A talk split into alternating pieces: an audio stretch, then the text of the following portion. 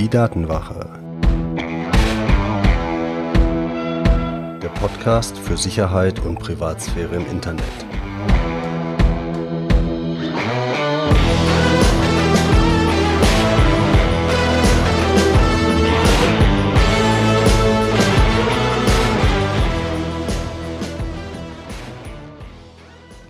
Hallo und herzlich willkommen zu einer neuen Folge der Datenwache. Ich bin Mitch und heute schauen wir uns die drei goldenen Regeln guter Passwörter an.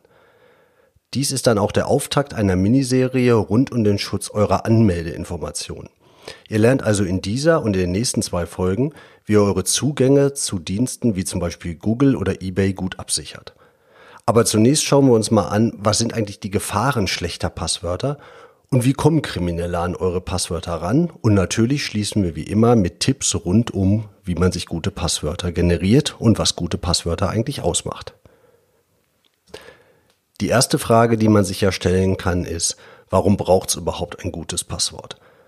Und wenn man sich jetzt mal anschaut, wie man sich in ein Benutzerkonto, wie zum Beispiel bei Google, einloggt, dann ist das ja typischerweise eine Kombination aus einer Benutzerkennung, wie zum Beispiel der E-Mail-Adresse oder einem Benutzernamen und einem Passwort.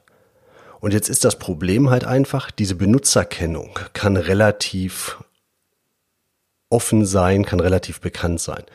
Eure E-Mail-Adresse zum Beispiel, wenn ihr jetzt nicht für jeden Dienst eine eigene zufällige E-Mail-Adresse verwendet, ist höchstwahrscheinlich vielen Leuten bekannt. Die benutzt ihr irgendwo öffentlich, gegebenenfalls postet ihr die auch irgendwo. Die kennt man, die kann man erraten. Dann ist also der einzige Schutz wirklich nur noch ein Passwort, das möglichst nicht zu erraten sein sollte. Und wenn jetzt dieses Passwort wegkommt, dann hat der Dieb zumindest mal Zugriff auf diesen einen Account. Das heißt, wenn ihr jetzt eine Benutzerkennung bei eBay habt, eure E-Mail-Adresse ist vielleicht eine Sache, die man in irgendeiner Form von euch erfahren kann oder jemanden kennt, der die kennt und dann die ähm, von dem bekommen kann dann ist das Passwort der einzige Schutz, ist das Passwort weg, dann ist euer Zugang zu eBay weg.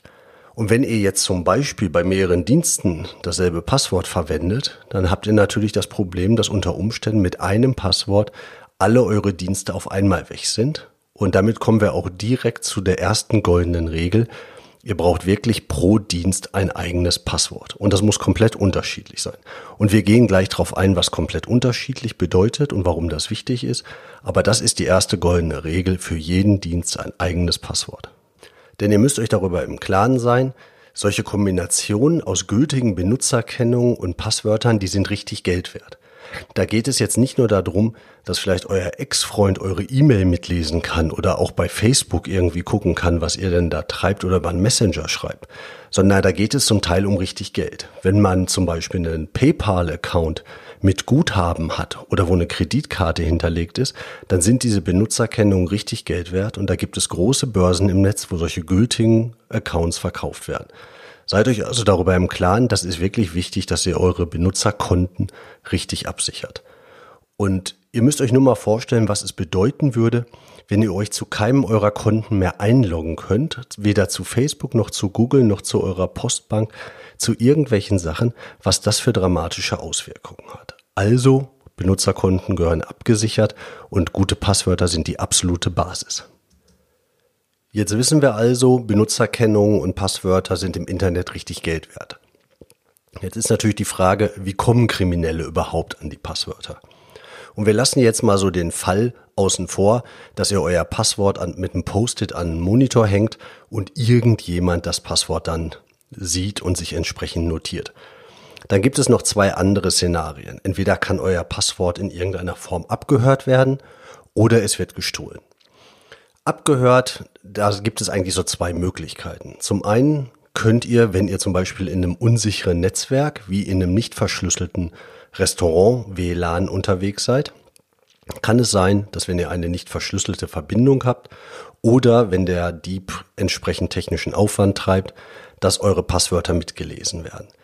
Und genauso könnt ihr euch eine Schadsoftware, irgendeinen Trojaner auf dem Rechner einfangen und der kann mitlesen, was ihr da tippt. Da hilft auch die Qualität des Passworts nichts mehr. Das ist ein anderes Problem. Das kann ein gutes oder ein schlechtes Passwort sein. Wenn jemand es mitlesen kann, dann weiß er das Passwort, da ist die Qualität egal. Was wir uns jetzt hier anschauen, ist, wenn Passwörter gestohlen werden. Und zwar, wenn Passwörter bei Anbietern gestohlen werden, wie zum Beispiel so E-Mail-Anbietern wie Yahoo. Das heißt, Diebe brechen auf den Systemen ein und klauen dort die Listen von Passwörtern. Jetzt kann man sich natürlich die Frage stellen, warum sind denn die Passwörter überhaupt beim Anbieter gespeichert, wenn die da geklaut werden können? Naja, wenn ihr euch einloggen wollt bei Yahoo, dann muss ja irgendwie Yahoo feststellen, ob ihr es wirklich seid. Und ihr habt am Anfang dann halt einmal ein Passwort festgelegt und zusammen mit der E-Mail, die ihr angegeben habt, müsst ihr halt dieselbe E-Mail und dasselbe Passwort wieder eingeben, damit ihr euch dann einloggen könnt und Zugriff bekommt.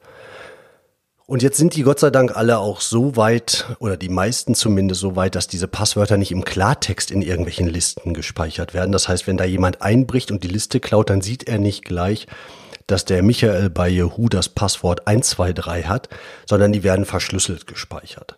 Und zwar werden die so verschlüsselt gespeichert, dass ein Code generiert wird. Das heißt, ihr tippt euer Passwort ein, dahinter passiert ein bisschen Mathematik und dann wird ein Code in diese Liste geschrieben und aus diesem Code kann keiner mehr sagen, wie eigentlich mein Passwort war.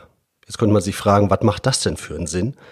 Aber die Idee ist jetzt halt, wenn ich mich wieder einlogge, dann tippe ich wieder mein Passwort ein, dann wird wieder dieselbe Mathematik drauf angewandt und dann kommt wieder ein Code raus. Und wenn der Code, der da rauskommt, derselbe Code ist, der neben meiner E-Mail-Adresse in der Liste steht, dann habe ich offensichtlich das richtige Passwort eingegeben und darf dann entsprechend den Dienst benutzen.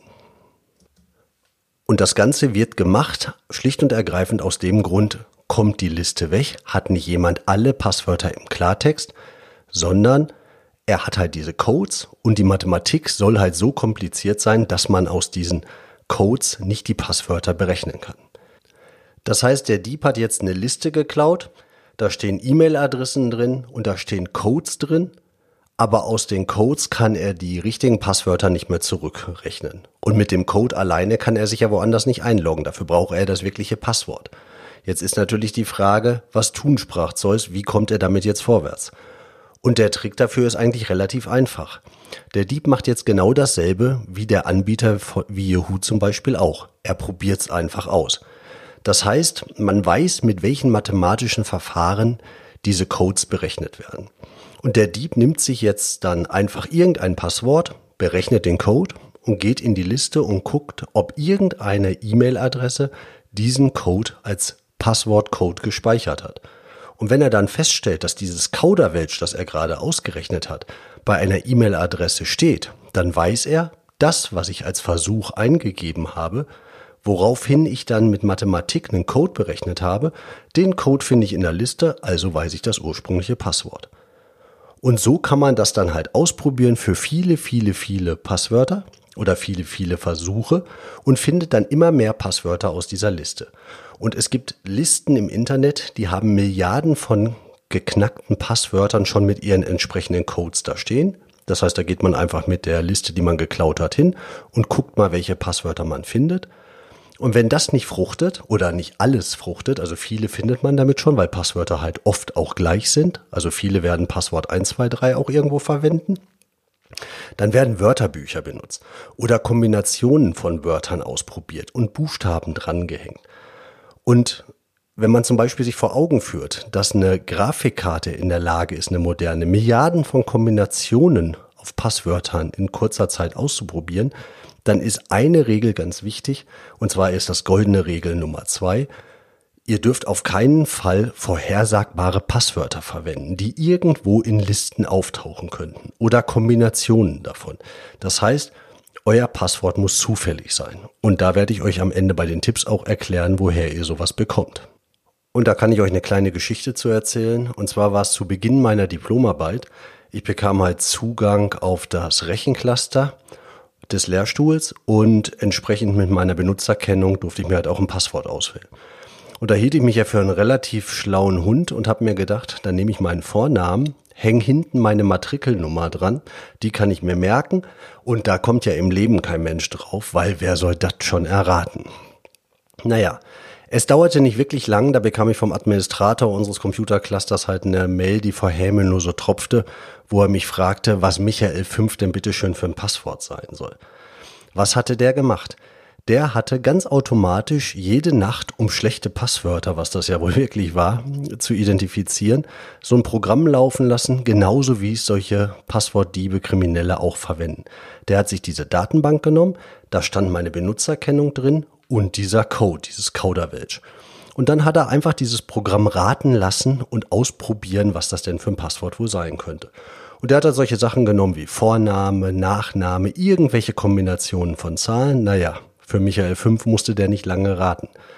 Jetzt könnt ihr euch fragen, 5 wird ja wohl nicht die Matrikelnummer gewesen sein. Das war ja wohl nicht der fünfte Student an der Universität.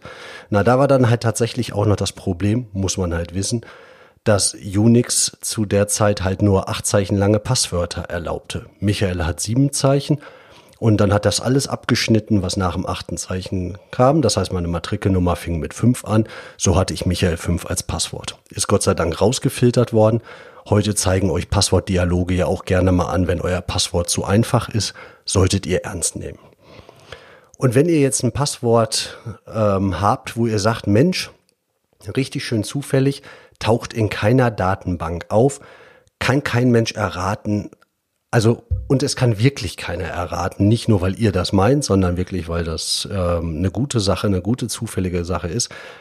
Dann gehen solche Passwortdiebe typischerweise da dran und sagen, dann wird sowas halt, wenn wir es nicht mit Datenbanken rausfinden, mit roher Gewalt, also Brute Force, einfach ausprobiert.